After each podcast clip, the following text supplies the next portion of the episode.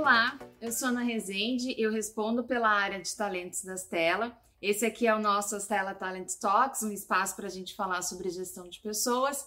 E a pergunta que eu vou responder hoje é a seguinte: Como implantar plano de carreira em startup? Eu imagino que você já deva ter ouvido essa pergunta de candidato, de colaboradora, né? Qual é o meu plano de carreira nessa organização?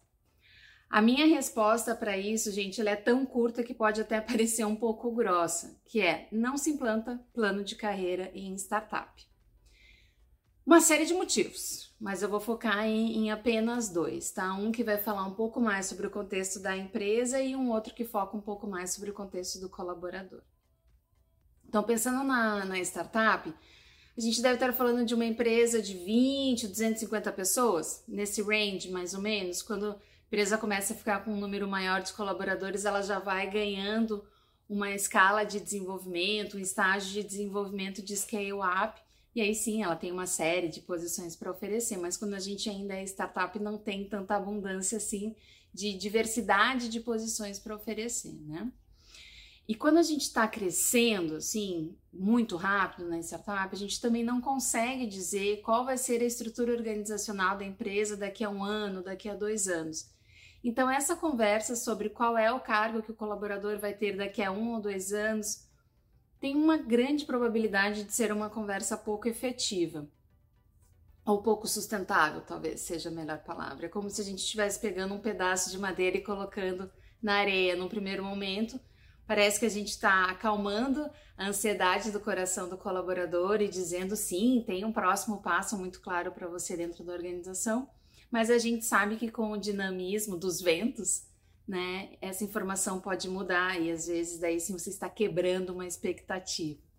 Então eu não recomendo nenhuma promessa sobre cadeiras ao longo do, do da gestão de um colaborador a gente costumava ter um, algumas regras, assim, né? Quando a gente pensa nas, nas leis de trabalho, nas regras de trabalho antigamente, que as pessoas mudavam de cadeira conforme tempo de empresa ou conforme nível de escolaridade. Essa é uma regra do jogo que não vale mais para a gente, né? A gente está muito mais preocupado com a entrega, com a complexidade das responsabilidades, com é, o nível de autonomia e ir reconhecendo com base nisso. E vamos combinar que a gente não tem como prever qual vai ser a velocidade do desenvolvimento do colaborador.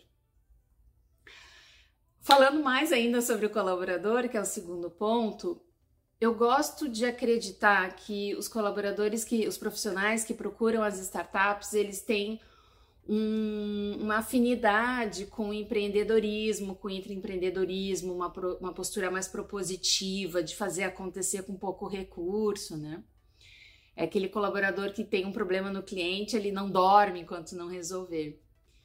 Eu não entendo porque esse mesmo colaborador olha para a organização e diz: me dá meu plano de carreira pronto. Eu acho incoerente esse tipo de, de postura, para ser bem, bem sincera. Por isso que eu falei que podia parecer um pouco grosseiro, né?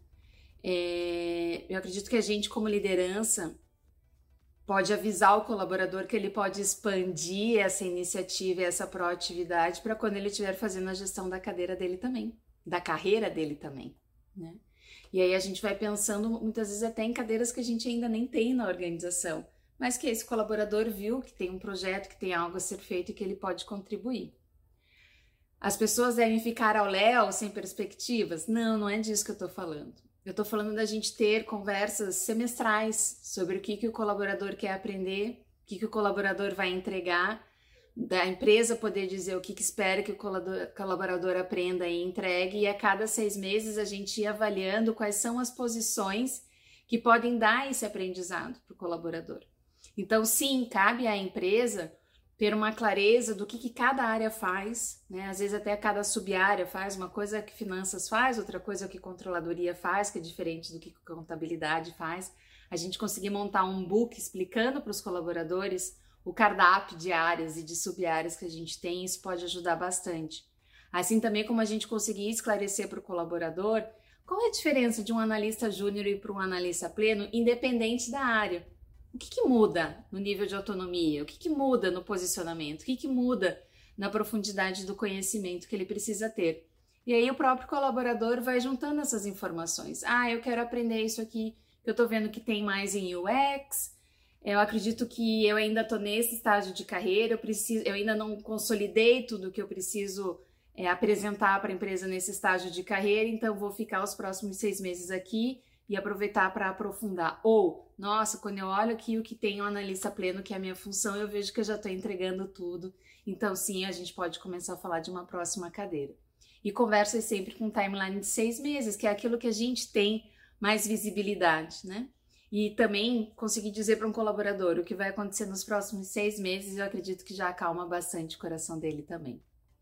A gente precisa ser tão criativo com a gestão das nossas pessoas como a gente é com a gestão da nossa empresa. Até a próxima!